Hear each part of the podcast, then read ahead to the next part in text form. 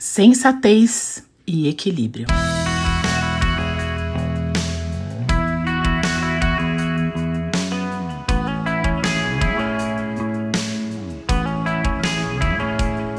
Ao iniciar um ano novo, você costuma colocar suas metas no papel? Esse é um hábito muito comum e que serve como uma espécie de guia para aquele ano que está começando.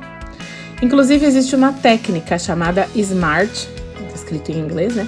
Que diz que as metas devem ser específicas, mensuráveis, atingíveis, realistas e temporais, ou seja, com data para acontecer.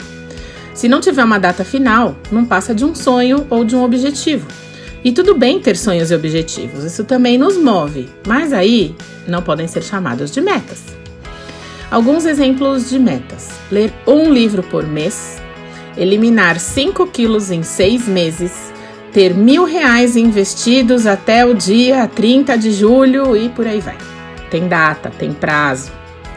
Pensando nisso, eu acredito que é preciso ter responsabilidade e um senso de realidade apurado para fazer essas metas, na definição das metas, de forma que a gente consiga sim realizá-las e evitar frustrações. Ou seja, precisamos de sabedoria para definir as metas e também as estratégias para que elas sejam realizadas.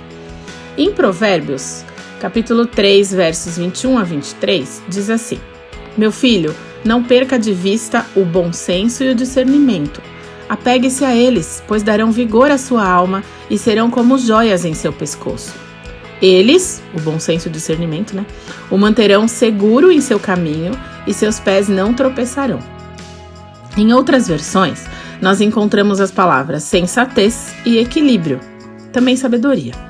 No fim das contas, essas diferenças na tradução do texto bíblico nos levam para o mesmo lugar então, ter equilíbrio nas decisões ou nos julgamentos em cada situação que se apresenta na vida, conhecer ou ver distintamente, avaliar, fazer a distinção entre duas ou mais coisas, juízo para fazer a distinção entre essas várias coisas.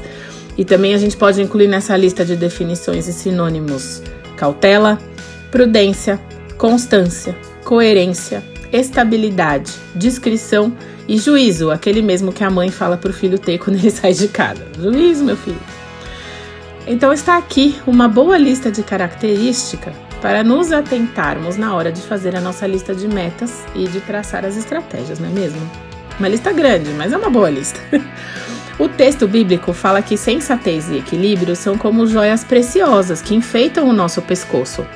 Portanto, eu acredito que nós devemos buscar fortemente essas características em nossa vida para que nessa caminhada a gente se mantenha seguro no caminho e não tropece, como diz no verso 23.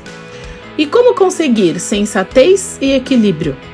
Buscando o ensino da palavra de Deus, daquele que nos enche de sabedoria se pedirmos e nos mantém seguros frente aos desastres da vida, como diz o restante do, do texto, né? Continuando nesse mesmo capítulo. Diante disso tudo, você acha que precisa voltar lá para sua lista de metas desse ano e recalcular a rota? Olhando para dentro de você com sinceridade, você pode dizer que é uma pessoa sensata e equilibrada ou precisa melhorar nesse quesito? Essas são as nossas reflexões de hoje. Você ouviu o podcast da Igreja Evangélica Livre em Valinhos todos os dias uma mensagem para abençoar a sua vida. Acesse www.ielve.org.br ou procure por IEL Valinhos nas redes sociais.